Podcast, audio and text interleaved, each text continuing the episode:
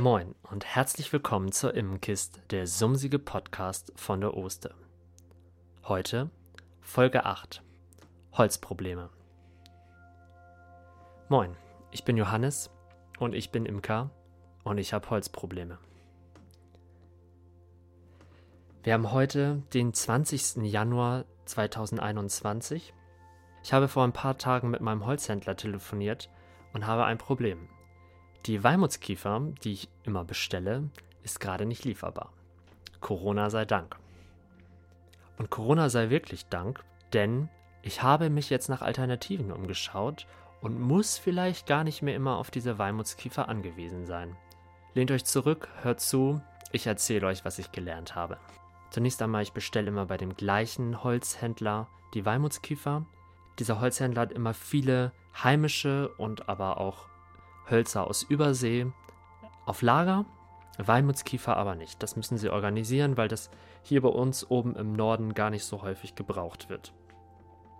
Die bekommen das von einer anderen Firma aus Hamburg, die ich auch kenne. Die haben sich darauf spezialisiert, mit eher untypischen Hölzern zu handeln, verkaufen auch kleinere Mengen an Privatpersonen, aber ich lasse mir das lieber über eine andere Firma liefern, bevor ich mit einem riesen Hänger voll Holz durch die Gegend kutschiere. Ja, also das Holz ist nicht lieferbar, das Schiff oder der LKW oder was auch immer ist nicht gekommen, deren Holzvorräte an Walmutskiefer sind aufgebraucht. Die haben auch immer nur so ungefähr zwei Kubikmeter dort liegen. Beziehungsweise sie haben Walmutskiefer, aber in 52 mm Stärke, also 2 Inch oder 2 Zoll. Ich habe aber immer die 1 Zoll Variante, also 26 mm da, das ist schön, weil ich die muss ich einfach nur abrichten, durch ein, einmal durch den Hobel schieben und ich habe meine 25 mm, die ich gerne haben möchte. Mit der 52 mm Bohle könnte ich natürlich auch arbeiten. Ich könnte die der Länge nach aufschneiden, habe dann aber keine zwei Stücke A26, logischerweise, weil das Sägeblatt ja auch noch eine Menge Holz wegnimmt und ich nachher auch eventuelle Unebenheiten noch wieder raushobeln muss. Bin also dann irgendwie bei 21 mm, so Pi mal Daumen. Das ist zu wenig. Tja, was macht man? Man fragt das Internet. Habe ich gemacht? Ich war schockiert.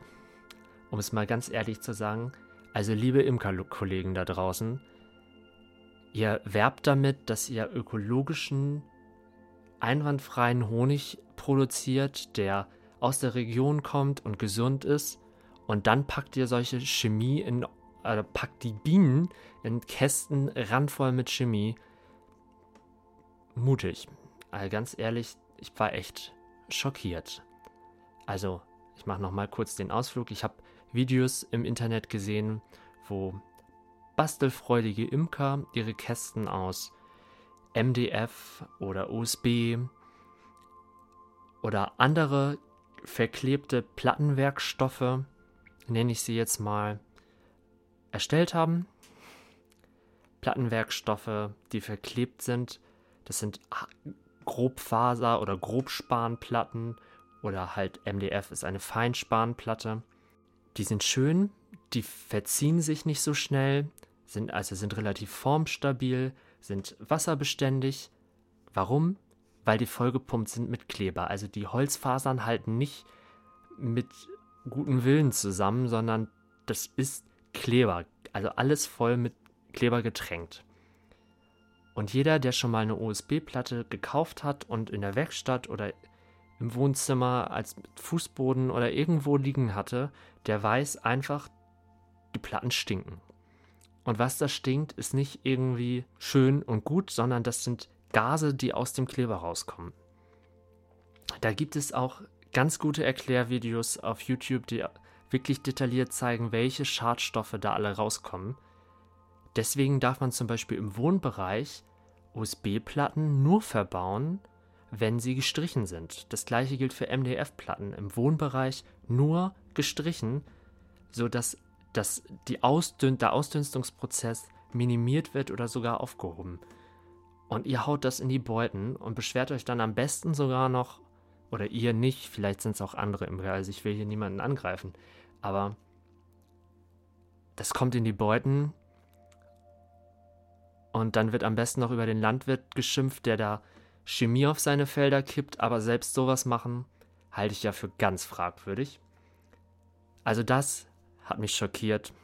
Sorry, dass du das jetzt hören musstest.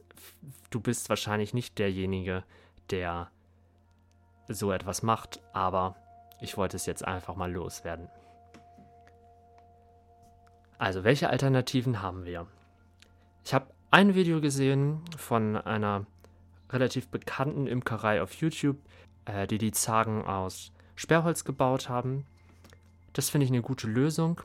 Ja, Sperrholz ist auch verleimt, aber erstens ist die Leimfläche wesentlich kleiner, weil es nur die Schichten eine kleine, ein kleines bisschen Leim dazwischen haben und nicht jede einzelne Faser. Und zweitens ist der Kontakt Leim zu den Bienen oder nach, zur, Aus, zur Außenwand durch eine Holzschicht getrennt. Das ist schon mal, finde ich, sehr positiv. Sperrholzplatten kommen bei mir allerdings nicht in Frage. Ich wohne relativ dicht an der Nordseeküste, umgeben von Mooren und wir, unsere Luft ist einfach sehr feucht das ganze Jahr über. Und Sperrholzplatten neigen dazu, auseinanderzufallen bei Feuchtigkeit bringt jetzt irgendwie nicht so viel. Preislich überraschenderweise tut sich zur Walmutskiefer nicht viel, also der Unterschied ist minimal. Ich meine sogar, Walmutskiefer ist, wenn man die Bearbeitung mit einrechnet, ein Tickchen teurer. Das nur mal so als Hinweis. Kleiner Tipp: Sperrholzplatten kann man sich im Baumarkt zusägen lassen, also die dicken 25 mm Platten. Welche Alternativen hat man dann noch? Ich habe jetzt nach, nach Hölzern gesucht, nach Schnittholz, die, das ich selbst bearbeiten kann und bin dann auf zwei Hölzer gestoßen. Also viele Harthölzer, Buche, Eiche, Esche sind zwar super gut hart und widerstandsfähig gegen Feuchtigkeit, aber einfach viel zu schwer. Also wenn ich da mal ein Volk von A nach B stellen möchte und der Kasten wiegt alleine schon 20 Kilo ohne Inhalt. Schwierig. Also bin ich bei zwei Hölzern hängen geblieben. Das erste Holz ist relativ leicht. Das ist die Pappel. Die Pappel hat ungefähr die gleichen Eigenschaften wie die Walmutskiefer. Ist relativ leicht, hat eine gute Wärmeisolation und ist farblich auch ziemlich wie Walmutskiefer. Großer Nachteil ist aber die Witterungsbeständigkeit. Pappel hält nicht allzu lange aus bei dauerhafter Feuchtigkeit. Aber immerhin noch deutlicher, äh, aber immerhin noch deutlich besser als Sperrholz. Also habe ich mir überlegt, okay, kann ich verwenden, vielleicht aber nicht für die Zagen, die das ganze Jahr über draußen stehen, also nicht für die Brutraumzagen, sondern vielleicht eher für die Honigraumzagen. Das habe ich mir jetzt als Alternative schon mal aufgeschrieben. Für Honigraumzagen kann ich Pappelholz verwenden auch gut, ist schön leicht, kann ich die Hon vollen Honigwaben auch drin transportieren, ohne dass ich Rückenprobleme bekomme. Aber mir geht es ja vor allem in diesem Jahr darum, dass die Jungvölker, die ich bilde, einen Ort haben, wo sie rein können. Also habe ich weitergesucht und bin dann bei Kiefer hängen geblieben. Also nicht Walmutskiefer, sondern es gibt ja noch viele andere Kiefernarten, das kann man meistens so als Sammelsurium Kiefer oder nordische Kiefer beim Holzhändler kaufen. Gibt es in fast jedem lokalen Sägewerk und auf jeden Fall in jeder Tischlerei. Das gleiche gilt auch übrigens für die Pappel. Also die ist lokal definitiv zu bekommen. Oder beide Hölzer sind lokal definitiv zu bekommen. Auf jeden Fall habe ich gesagt, okay, Kiefer passt, ist extrem widerstandsfähig gegen wett äußere Wettereinflüsse das könnte man als Alternative für den Brutraum nehmen.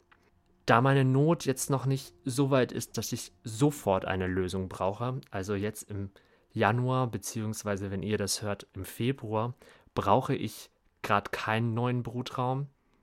Also ich habe noch ein bisschen Puffer und muss notfalls in der Saison dann mit der Weimutskiefer Bruträume basteln.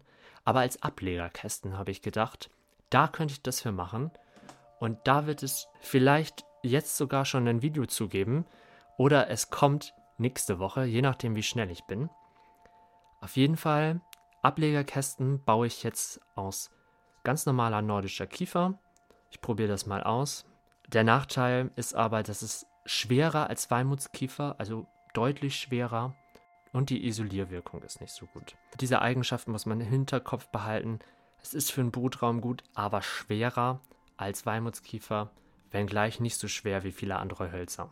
Ja, also jetzt habe ich zwei Optionen, die für euch vielleicht, die ihr keinen Kontakt zu einem Holzhändler habt, von Vorteil sein kann, denn dieses Holz bekommt man definitiv im lokalen Sägewerk, wo jedermann einkaufen kann. Oder halt in jeder Tischlerei, also je, oder Schreinerei, je nachdem, wie es bei euch heißt. Dort bekommt ihr auf jeden Fall diese beiden Hölzer, Pappel und nordische Kiefer. Das sind Standardhölzer, die fast jeder vorrätig hat oder relativ schnell bekommen kann.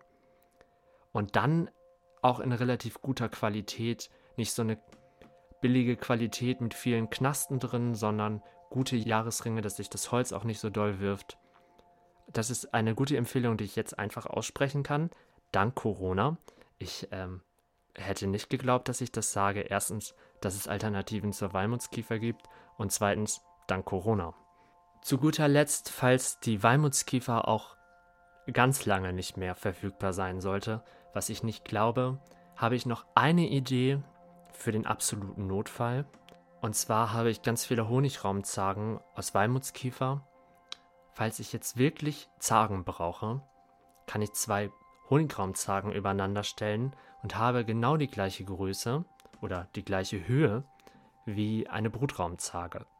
Dann habe ich die Isolierwirkung der Walmutskiefer und habe auf jeden Fall eine Notfalllösung, um Bienen unterzubringen. Gut ist das natürlich nicht, aber wenn es sein muss, muss es sein. Vielleicht hast du ja aber noch eine andere Alternative, auf die ich jetzt nicht gekommen bin. Tropenhölzer lassen wir einfach mal außen vor, aber vielleicht hast du noch eine gute Idee, was man im Notfall machen könnte, um Bienen unterzubringen. Schreib mir das doch gerne in die Kommentare oder schick mir eine E-Mail. Weitere Informationen zu diesem ganzen Thema Beutenbau findest du auf www.imkerei-esselborn.de. Ich hoffe, du konntest aus meinen Erfahrungen lernen und im Notfall vielleicht sogar nutzen. Ich freue mich, dass du dabei warst. Mach's gut, bis zum nächsten Mal.